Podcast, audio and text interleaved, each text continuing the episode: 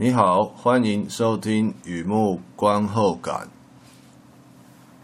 伊卡洛斯 （Icarus），二零一七年的纪录片，在讲俄罗斯禁药丑闻。这是一部有关俄罗斯禁药丑闻的纪录片，内容分成两段：关系人还有丑闻。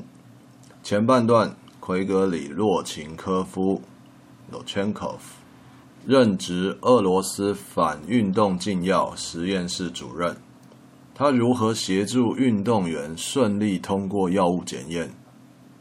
后半段聚焦二零一四年俄罗斯索契冬季奥运会。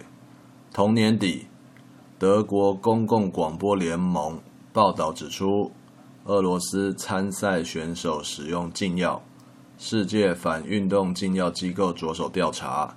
丑闻不仅牵涉实验室主任洛琴科夫、体育委员、体育部长，甚至向上可达俄罗斯最高层级。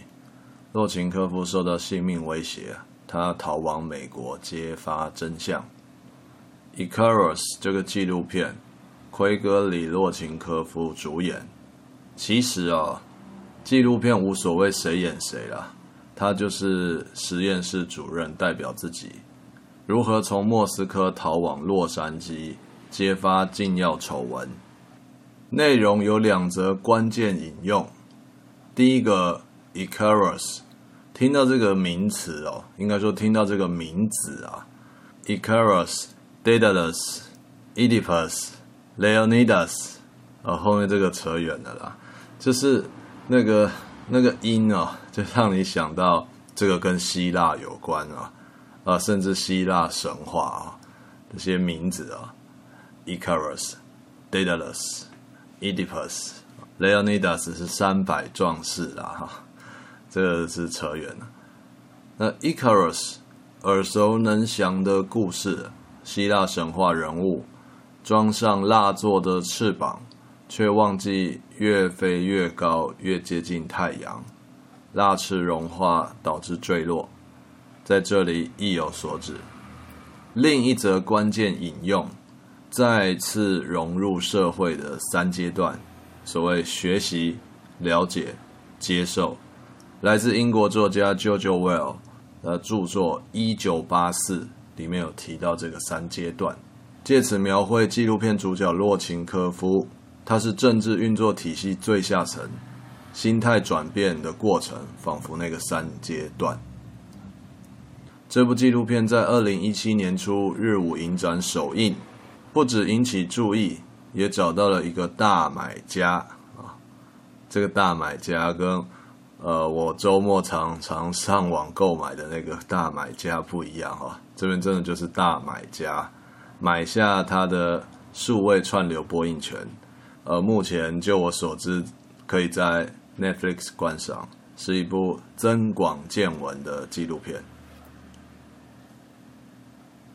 第二个部分，一如往常的写下一些随笔，是看了这个纪录片带给我哪些感触，让我想到什么东西。第一个感触，邪恶的念头，邪恶的念头，说邪念也可以啦。Icarus。记录的事件属于重大丑闻，我看到邪恶啊。一般印象总觉得邪恶是很坏、很严重的事情才会存在邪恶嘛。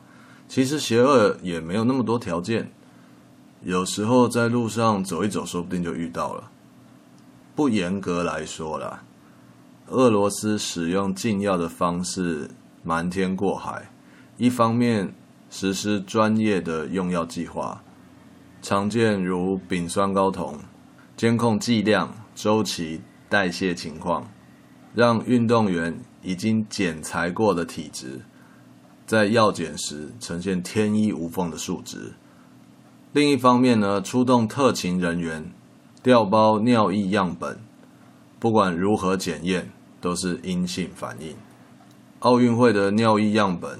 是使用瑞士高阶原封旋盖瓶，也就是所谓的 Bellingers。这个我在网站上有附上图片其专利瓶盖世界闻名，旋紧后滴水不漏，强行打开瓶盖则会破碎，类似保险箱玻璃锁的概念。这种高级货要怎么调包啊？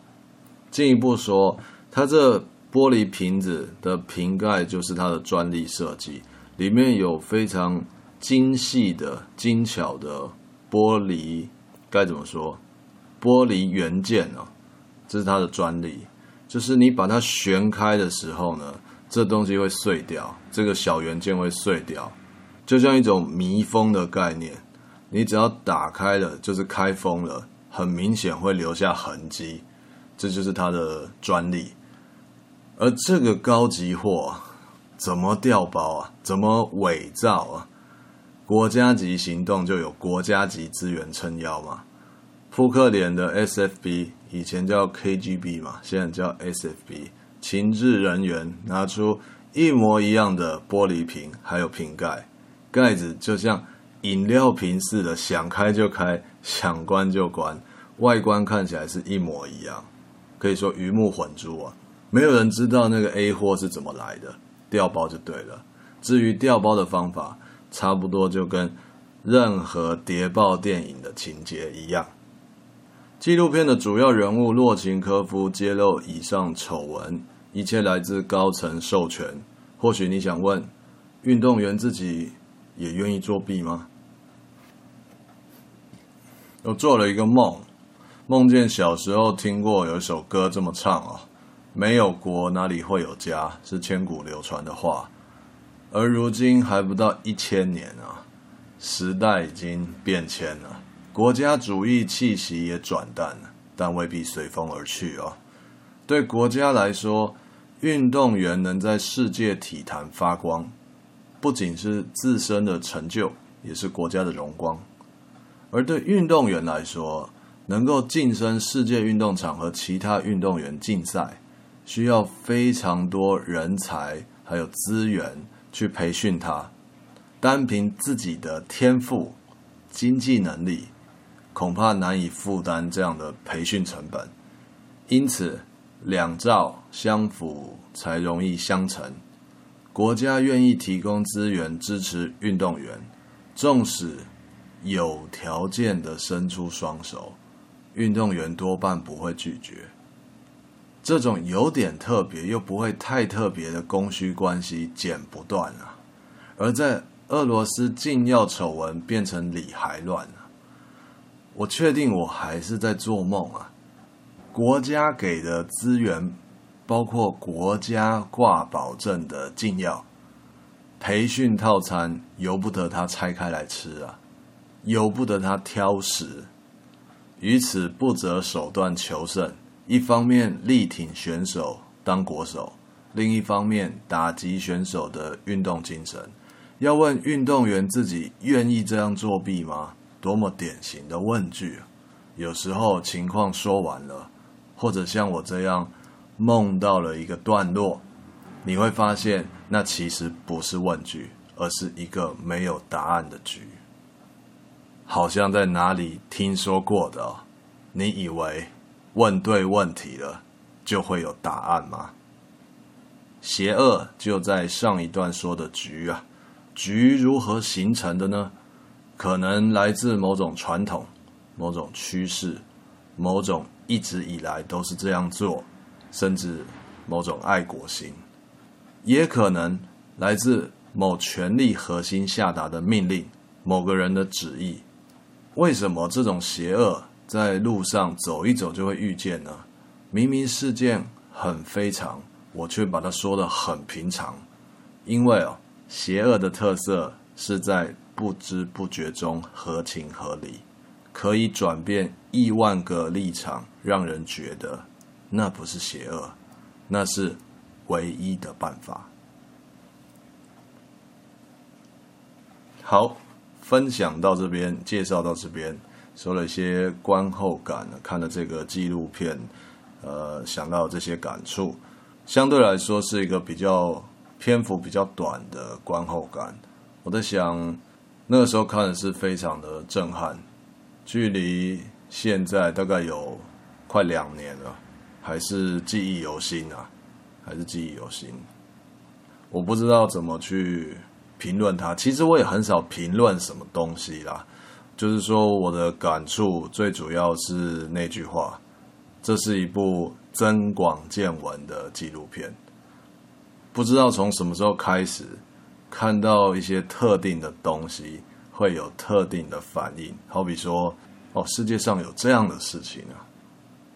好，观后感刊登在网站上，欢迎浏览。也欢迎上网搜寻雨墨散文故事，雨墨散文故事，有空欢迎常来看看逛逛。今天先到这边，谢谢。